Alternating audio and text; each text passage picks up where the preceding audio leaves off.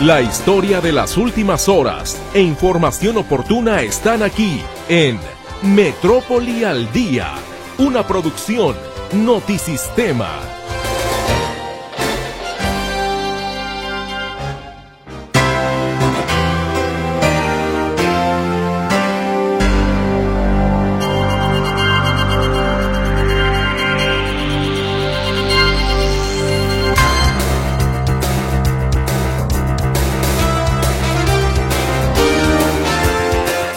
Les saludo con muchísimo gusto esta tarde aquí en Metrópoli al Día. Gracias por acompañarnos. Muy buenas tardes. Le digo a nombre de todo el equipo, sea usted bienvenido a la información generada este miércoles 22 de febrero de 2023. Tras encontrarse con una casa Jalisco totalmente envallada y repleta de policías antimotines, los grulleros afiliados a la CONATRAM decidieron no continuar con su plantón en el cruce de las avenidas Manuel Acuña y López Mateos priva la incertidumbre entre los trabajadores del INE Jalisco ante el plan B de la reforma electoral, que contempla la desaparición de un 80% de los cargos. De hecho, este plan B atenta totalmente contra los órganos operativos del INE, que son las juntas distritales ejecutivas y algunos cargos de las juntas locales también que no fueron separados, solo reubicados los dos trabajadores de Puente Grande, mientras se investiga la presunta violación de cuatro custodias del penal, aclaran autoridades penitenciarias. No hay recomendación, medidas cautelares, no hay separación de cargo, hay un cambio de funciones y de adscripción para dos custodios para garantizar la objetividad y la imparcialidad. Decomisan autoridades decenas de artículos prohibidos durante una revisión al penal de Ciudad Guzmán. Hace unos días también se, se, inspeccionó el centro carcelario de Lagos de Moreno. Normalmente nuestro calendario y nuestro protocolo es de que una vez mensual sean revisados los centros. Implementa la Policía de Guadalajara un operativo de vigilancia para generar condiciones de, orden, de orden y seguridad en el centro tapatío con motivo del miércoles de ceniza. De igual manera, la Policía de Zapopan aplica operativo de seguridad en el mercado del mar por el inicio de la cuaresma. En Jalisco hay casi 14.000 desaparecidos, informa el gobierno del estado en su última actualización de la cifra. Y esta tarde estamos aquí con usted, mi compañera Berenice Flores. Contestará sus llamadas telefónicas en el 33 38 13 15 15 y 33 38 13 14 21. Nuestro WhatsApp y Telegram también ya lo sabe usted, están a sus órdenes en el 33 22 23 27 38. César Preciado le saluda en el control de audio y ante este micrófono su servidora Mercedes Altamirano. Pues bien, para los católicos hoy es miércoles de ceniza, comienza también la cuaresma y con motivo justamente de la imposición de ceniza este miércoles, la comisaría de la Policía de Guadalajara desplegó un operativo de seguridad en los templos e iglesias en el centro histórico tapatío. En total son 50 elementos quienes a pie, en bicicleta y vehículos ligeros vigilan lo que ocurre en el primer cuadro de la ciudad. Entre los recintos religiosos donde se enfoca la atención están la central, perdón, la Catedral Metropolitana, el Sagrario Metropolitano, el Expiatorio y el Santuario de la Virgen de Guadalupe, además de los templos Santa María de Gracia, San Agustín, San José de Gracia, Santa Mónica y Nuestra Señora de la Merced. Así es de que, bueno, Notisistema le recomienda tener precaución en recintos con alta afluencia de personas, cuidar sus pertenencias y estar al pendiente de niños y adultos mayores. Y como le digo, particularmente este día, pues tiene un, eh, un, un significado muy especial para los católicos porque luego de tres años regresa a, la normalidad la imposición de ceniza en los templos de la entidad. El vocero del Arzobispado de Guadalajara, Antonio Gutiérrez Montaño, recuerda que con el miércoles de ceniza inicia la cuaresma católica. El año pasado todavía no fue normal como lo veníamos llevando a cabo antes de la pandemia. Todavía hubo algunas restricciones, todo con cuidado. Sí, por supuesto que en, en algunos lugares, algunas personas lo hicieron, lo pudieron llevar a cabo como tradicionalmente, pero sí tomamos más medidas de cuidado. Agrega que las celebraciones de Semana Santa serán normales en todos los templos de la entidad y recuerda que son tiempos de introspección para los católicos. Inicia la cuaresma y también con la cuaresma inicia el consumo de productos del mar. Es por eso que particularmente el mercado del mar de Zapopan, que es uno de los puntos más concurridos por los católicos para adquirir mariscos que les permitan conservar la tradición de no comer carne roja los viernes y los días santos, es que la policía de Zapopan también ha desplegado un operativo importante de, de seguridad y va a destinar todos los días casi una veintena de elementos a pie motocicletas y bicicletas para garantizar la seguridad de los clientes. Además de custodiar las inmediaciones del mercado del mar, atenderán las solicitudes de traslado de dinero y apoyarán a los automovilistas para evitar congestionamientos viales. Este despliegue eh, va a permanecer durante toda la cuaresma ahí en el mercado del mar de Zapopan, que tiene pues más, eh, más clientes justamente por el inicio de la cuaresma. Muchísimas gracias por acompañarnos. Le tenemos, por supuesto, más información y aquí estaremos atentos a recibir toda su comunicación. Hacemos una primera pausa en este espacio de Metrópoli al día y al regreso, por supuesto, más noticias para usted.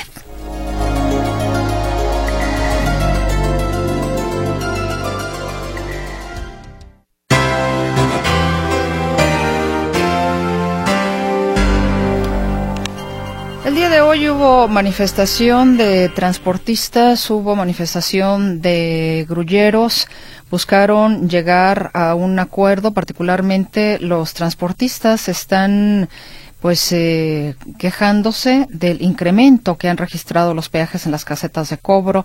De igual manera, eh, piden que se les pague un adeudo eh, en el caso de lo que es el gobierno estatal, por 60 millones de pesos por eh, servicios que se han otorgado.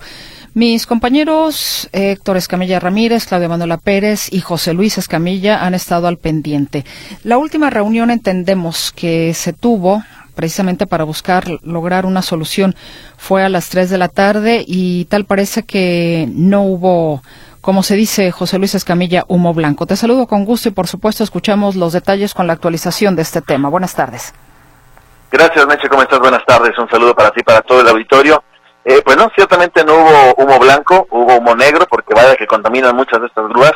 Eh, pero aquí el tema, Meche, pareciera que eh, pues todos se pusieron de acuerdo para manifestarse el mismo día, pero teniendo motivos diferentes.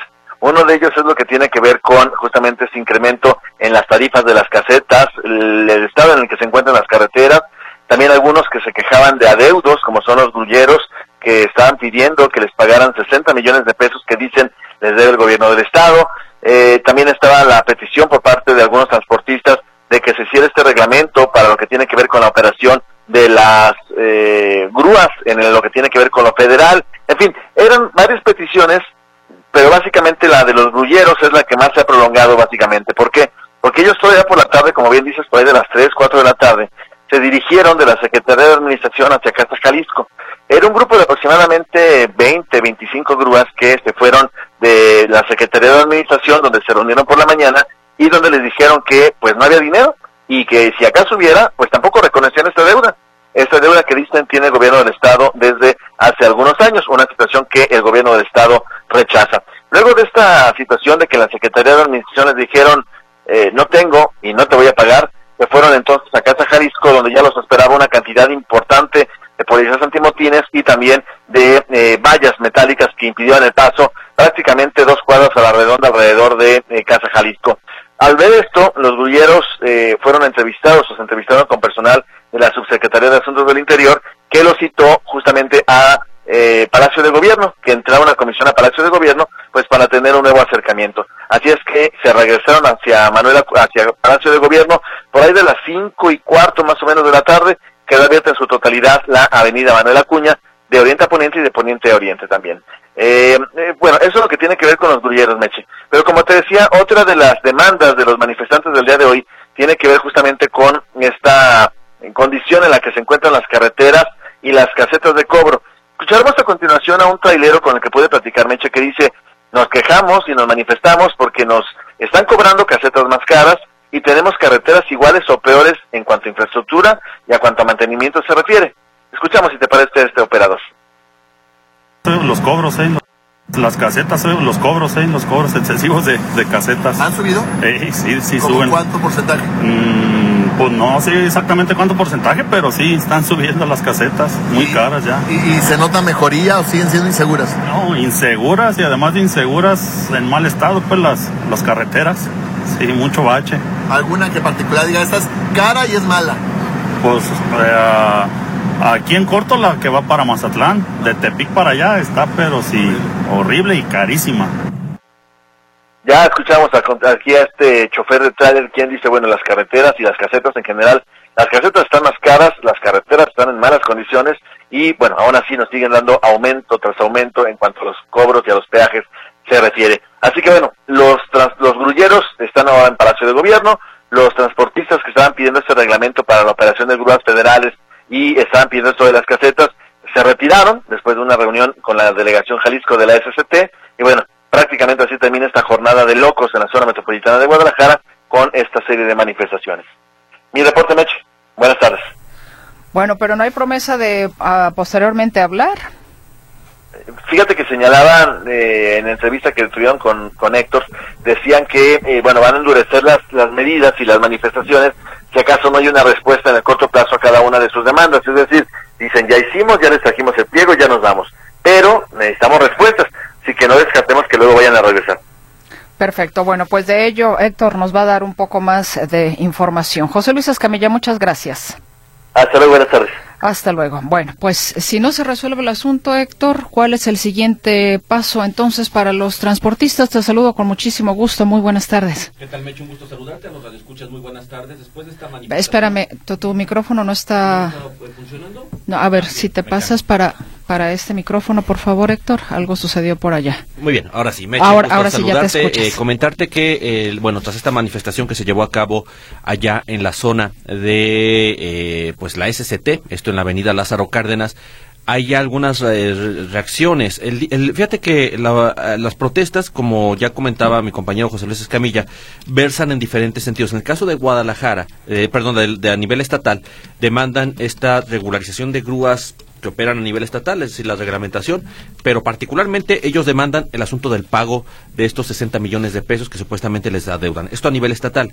La manifestación que se llevó a cabo en la SCT, porque muchos radioescuchas tenían esa duda, ¿por qué son manifestaciones separadas? En el caso de la SCT, los transportistas de Conatram lo que exigen es que se publique una reglamentación que regula en lo particular el tema de las tarifas que aplican las grúas al transporte de carga federal. Lo que ellos expresan es que esta reforma o esta reglamentación existe desde hace cuatro años, pero no se aplica. Al momento de no estar publicado, bueno, no existe un tabulador de precios que apliquen los, los dueños de grúas a los operadores de transporte de carga y cuando ocurre un accidente, pues literalmente se cobran a lo chino. No hay otro término para decirlo, son enormes cantidades de dinero los que les cobran. Por ejemplo, un servicio que, un remolque, una volcadura que tengan que atender que debería costarle 40, 50 mil pesos, escuche usted lo que les cobran a ellos. Estamos, vamos a escuchar a Diego Bolio, es el, el representante de la CONATRAM aquí en Jalisco. No, bueno, pues hay problemas que tenemos que nos llegan a cobrar hasta dos, trescientos mil pesos por una maniobra, este, y en algunos casos hemos sabido de quienes quieren cobrar 500 mil pesos por un servicio donde tienen que llevar varias horas de, para poder sacar un camión eh, que se fue al barranco o que salió de la carretera, ¿no? Pero realmente son cobros que no entendemos de dónde lo sacan. 500 mil pesos una maniobra. Entonces, ¿qué es lo que sucede? Que muchos transportistas prefieren dar por perdido el camión o el, el tráiler, el, autotransporte, que pagar estas tarifas, porque no solamente es el, Es más, hay ocasiones que sale más caro el remolque, sacar la unidad, que el vehículo mismo a ese grado de, es, esta situación y por eso es que exigen que se apruebe esta, eh, esta regulación. Dicen, ya tiene la firma de la Guardia Nacional, de Secretaría de Comunicaciones y Transportes, del Gobierno de Federal, de la Consejería Jurídica de la Presidencia de la República, de todo el mundo tiene las firmas, pero por eh, varias razones esta reglamentación en que, que regularía estas tarifas de las grúas no se ha aprobado. ¿Qué es lo que sigue? Bueno, ellos advierten que no van a dar prórrogas o margen para que esta regulación se aplique. Dicen, ya tiene que firmarse sí o sí.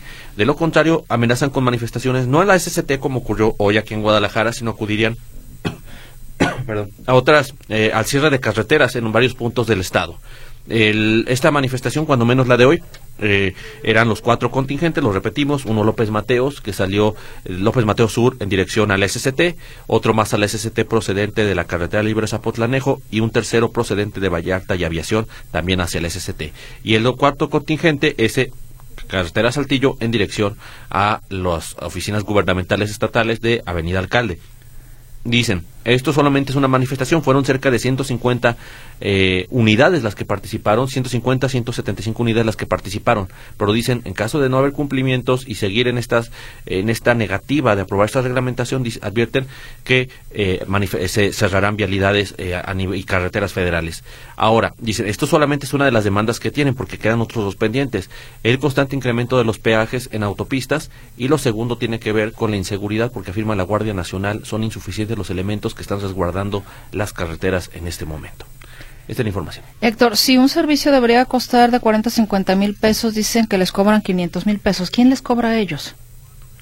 Ah, las grúas, las, grúas que... Las grúas, o sea, son las que hay que regular. Son las que hay que regular. Es decir, son grúas que, que por operar en, carreteras y vialidades federales tienen que tener certificación o permiso a nivel federal del SCT existe esta regulación, esta reglamentación escrita, pero no aprobada. Entonces dice, mientras esto no se apruebe, pues no existe un tabulador. Entonces es, eh, y, lo, y pongo y lo comparo con otro ejemplo, la ausencia de un tabulador, imagínate en el aeropuerto de Guadalajara, donde no hay nadie que diga cuánto deben cobrar por rutas, entonces, ¿qué va a ser un taxista? Pues un viaje que costaría 40, 50 pesos, te lo va a querer cobrar en 300, 400, 500 pesos. Exacto. Está pasando lo mismo con estos servicios de remolque de las grúas. Eh, servicios que dicen no son mayor cosa, se lo están cobrando en 100, 100 mil, 200 mil, 300 mil o hasta 500 mil pesos. Medio millón por hacer una maniobra, que en entre circunstancias normales, es más, a un vehículo particular no le cobran eso. Este serían, este, dicen cuando mucho, por ejemplo, una volcadura serían 50 mil pesos. O sea, es el, básicamente eh, quintuplican el, el, valor de los servicios que están prestando. Fíjate qué cosa tremenda, ¿no? Los transportistas piden que se regule a los grulleros. Los grulleros piden que les paguen los servicios al gobierno del Estado que no les han pagado.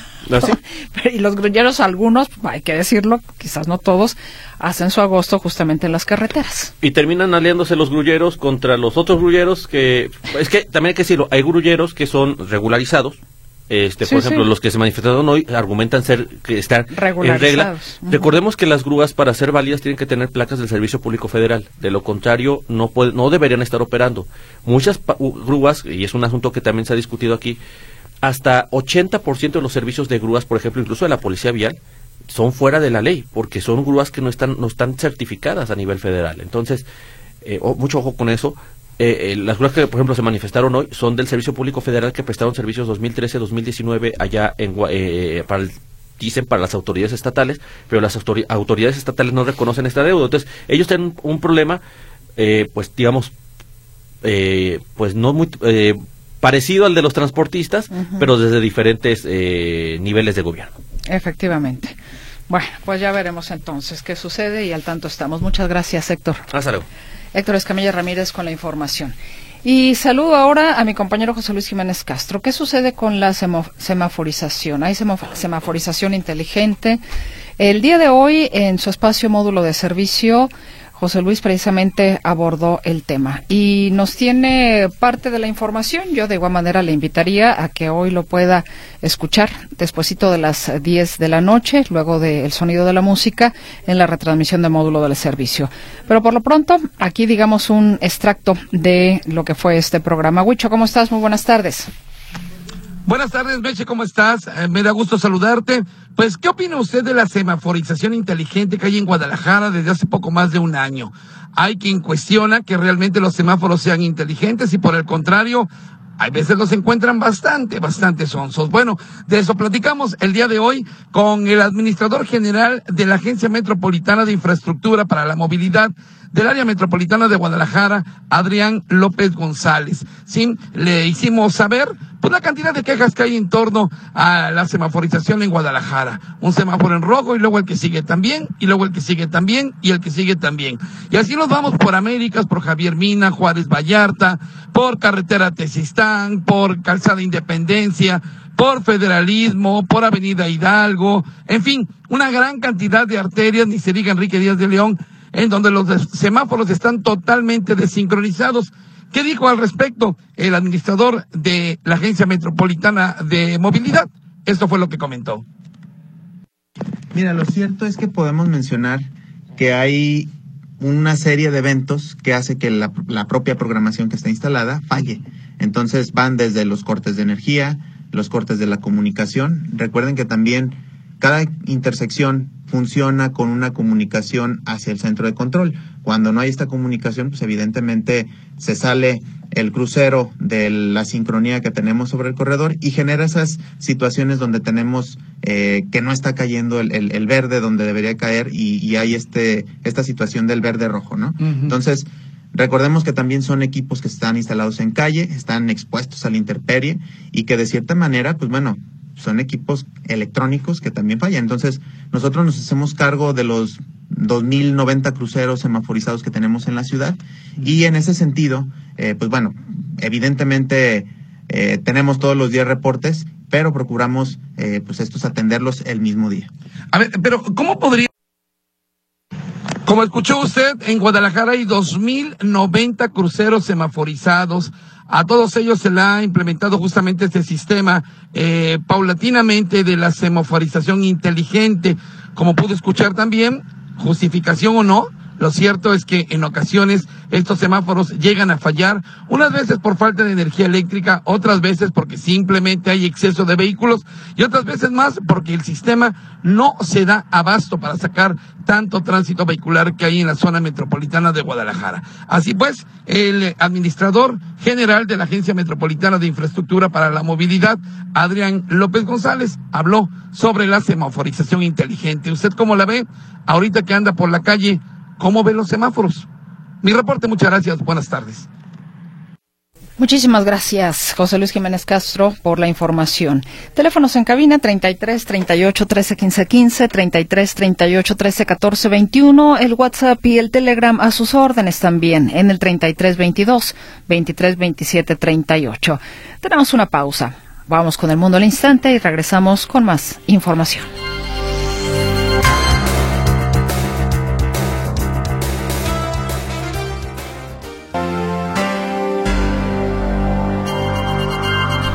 El Pleno del Senado inició la discusión del Plan B de la reforma electoral que, en teoría, se espera sea aprobado esta tarde. Legisladores de oposición afirmaron que una vez que el documento sea enviado al Ejecutivo Federal y publicado, podría ser impugnado ante la Suprema Corte de Justicia de la Nación. Pero bueno, ¿en qué van? ¿Ya acabaron? ¿No han acabado? ¿Cómo va esta discusión? Arturo García Caudillo, te saludo con mucho gusto y te escuchamos. Buenas tardes. ¿Qué tal, Mercedes? ¿Cómo están, amigos? Me da gusto saludarles.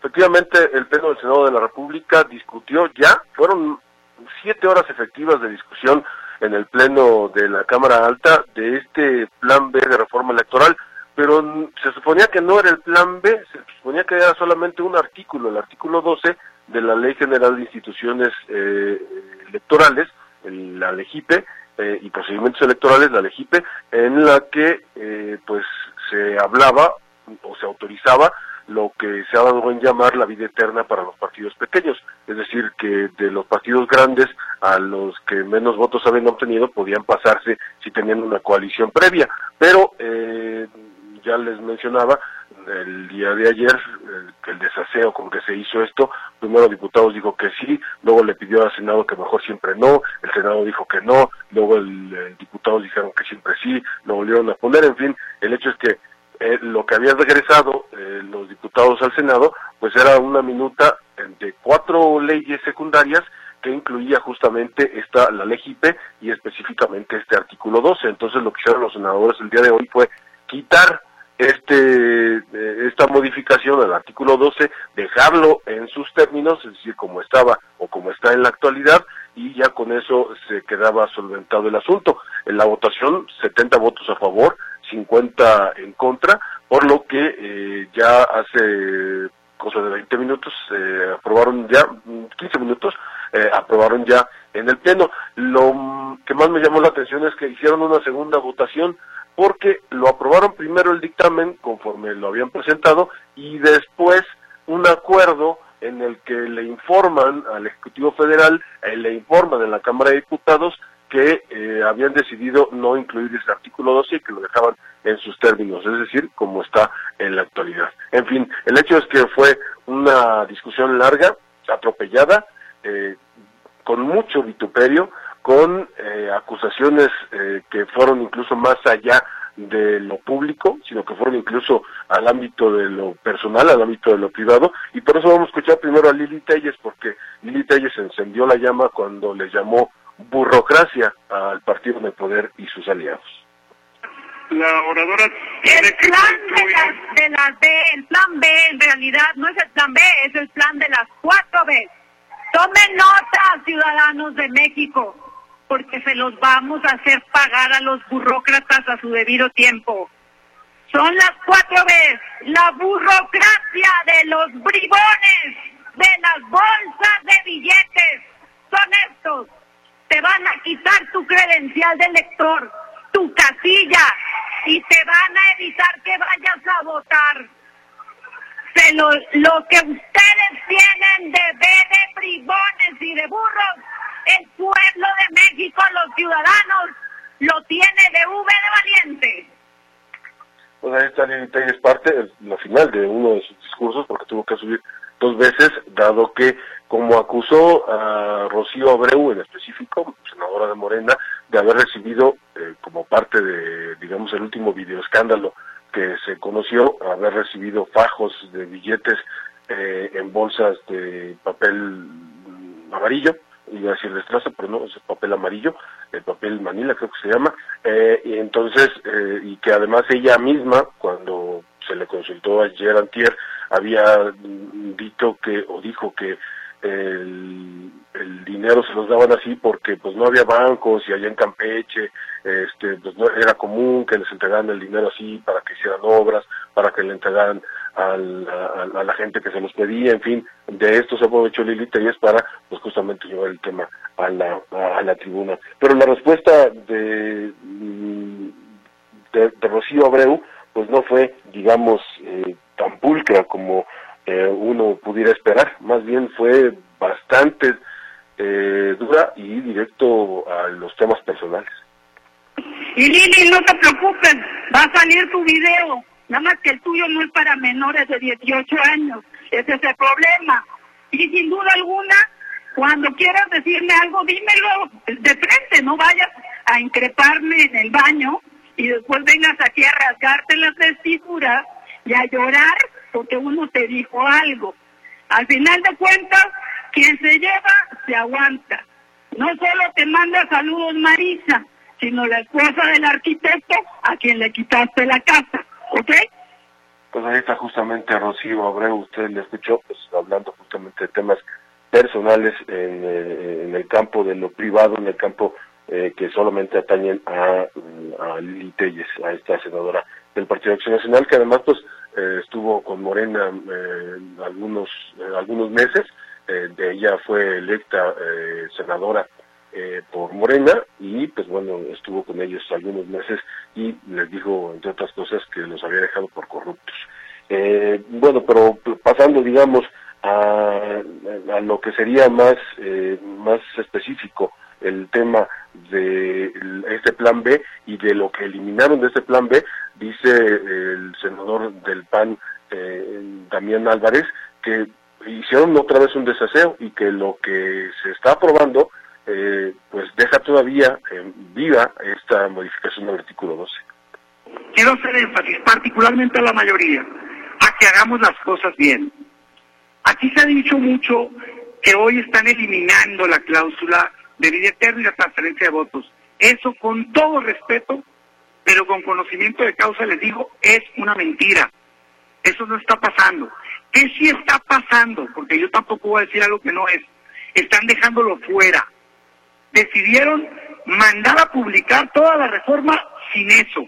Pero eso no es equivalente a matarla. Eso no es equivalente a desecharla. Eso no es equivalente a eliminarla. Lo único que están haciendo es dejarlo pendiente. Lo están dejando pues ahí está justamente Damián Cepeda. Y pues entonces, repito, aprobado por mayoría, 50 votos en contra, 70 votos a favor, y ahora pasa al Ejecutivo para su publicación. Y entonces sí, eh, ahora sí lloverán la, la lluvia de amparos, pero el propio Damián Cepeda y los senadores de oposición lo recordaron, que ellos van a estar presentando eh, acciones de inconstitucionalidad en contra de este plan B de reforma electoral. Ya, de hecho, el, ministro Pérez Dayán en la Suprema Corte de Justicia de la Nación hoy ayer aceptó eh, las controversias que fueron presentadas eh, por parte de la oposición, todas, y pues bueno, vamos a ver cómo les va con la primera parte del plan B y pues como ustedes escuchaban, una vez que sea publicado eh, por el Ejecutivo Federal, entonces eh, comenzarán a caer esta lluvia de amparos, sobre todo amparos en el caso de, por ejemplo, los trabajadores del INE, que se verán afectados por esta eh, por esta reforma y acciones de inconstitucionalidad por parte de a quienes les corresponde, en este caso a los partidos políticos. Mi reporte, Mercedes, buenas tardes. Bueno, entonces este arroz ya se coció al menos por hoy. Sí, al menos por hoy ya, afortunadamente, este, porque sí fue muy, muy larga la discusión que se llevaron. Y no fue el único tema que trataron, ¿eh? Aquí sacaron a García Luna y a Felipe Calderón, en fin, de eso hablaremos más tarde. Bueno, ok, una miscelánea. Pues, como, como diría mi abuelita, esa es otra historia. Ah, exactamente, y esa otra historia más adelante nos la contarás. Muchas gracias. Hasta pronto. Hasta pronto. Bueno, pues aprueba el Senado el plan B de reforma electoral con los votos de Morena y sus aliados ahí en el Pleno del eh, Senado. Se aprobó por mayoría este segundo paquete de reformas electorales denominado Plan B, quitando del dictamen la llamada cláusula de vida eterna, como ya le explicaba mi compañero Arturo García Caudillo. Tenemos que ir a la pausa. Volvemos.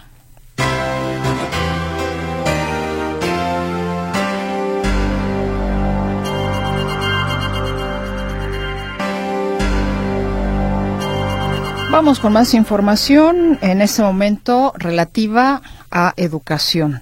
Mi compañera Claudia Manuela Pérez nos tiene el reporte. Muy buenas tardes, Claudia. ¿Qué tal, Mercedes? Gracias. Muy buenas tardes. La Secretaría de Educación Jalisco abrirá en marzo un proceso de preinscripción para cursos de inglés intensivo para alumnos de secundaria y preparatoria. Eso lo informa el secretario de Educación, Juan Carlos Flores Miramonte. Señala que esto es parte del proceso de preparación de los jóvenes para estos temas de empresas tecnológicas, para empresas tecnológicas que pues eh, están requiriendo de jóvenes con la preparación del inglés. Esto fue lo que dijo.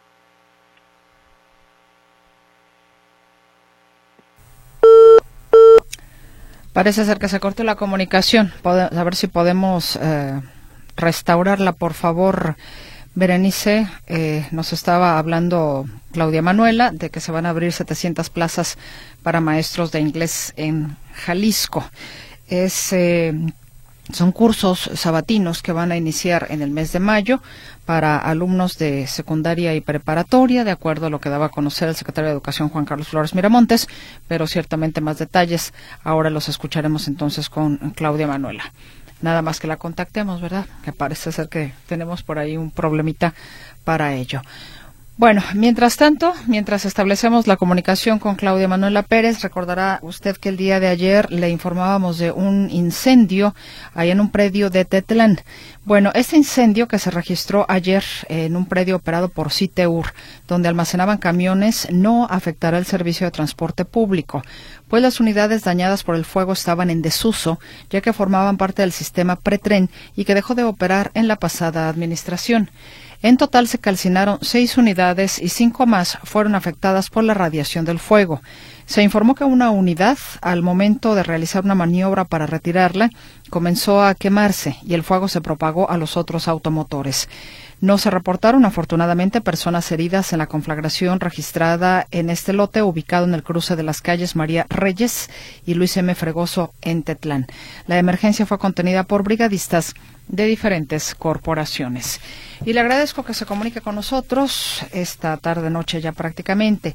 Andrés Miranda Guzmán nos dice, los de las grúas también afectan a los ciudadanos con lo que cobran, no debemos dejarnos, también abusan. Alfonso Vázquez nos dice, hoy me tocó cruzarme con la marcha de las grúas y la verdad que muy ordenadas. A mí me tocó que me cedieran el paso y no se saturó a la altura de tránsito por circunvalación. Emma Cecilia Ramírez dice, no hay paso desde Avenida Los Maestros a Manuel Acuña por las obras que están haciendo. Saludos. Gracias, Emma Cecilia. Ricardo Flores, por su parte, dice, quiero reportar un semáforo desincronizado en Ávila Camacho entre Patria y Obeliscos frente al Instituto de Ciencias y esto ocasiona caos vial en esa zona. Pues de eso hablaba precisamente mi compañero José Luis Jiménez Castro esta mañana con eh, sus invitados en torno a la semaforización inteligente y le recuerdo que lo puede escuchar completo el programa de nueva cuenta o escucharlo si no lo hizo, la verdad estuvo bastante interesante despuesito de las 10 de la noche en su retransmisión. En otra participación, las casetas son negocios particulares. No, bueno, las, las casetas eh, están, bueno, están concesionadas eh, ciertamente, y, pero tienen, se supone, una regulación. Saludos de Jesús Gervasio. Ahora sí, como dicen, ladrón que roba ladrón, esto referente a los grulleros y su queja. Ellos roban con sus tarifas excesivas y ahora andan de quejosos. Hace rato me paró un retén militar que la verdad, en vez de causarme molestia, me hace sentir más seguro. Pero a cómo, le, pero a cómo les asusta cuando les digo que trabajo haciendo ataúdes, ni me revisaron, no vaya a ser que les cayera una maldición. Y bueno, vamos ahora con otra eh, información que tiene que ver con lo que declaró la titular de la Comisión Estatal de los Derechos Humanos Jalisco, Luz del Carmen Godínez, en torno a la separación de los dos custodios. ¿Ya tengo a Claudia? Ah, bueno, ok. Entonces, detengo esta información que le iba a presentar para cederle el micrófono nuevamente a mi compañera Claudia Manuela Pérez. Claudia, te escuchamos. Yo creo que retomamos del inicio la información por aquello de que nos perdimos un poquito con el tiempo. Sí, gracias Mercedes. Una disculpa. Muy buenas tardes.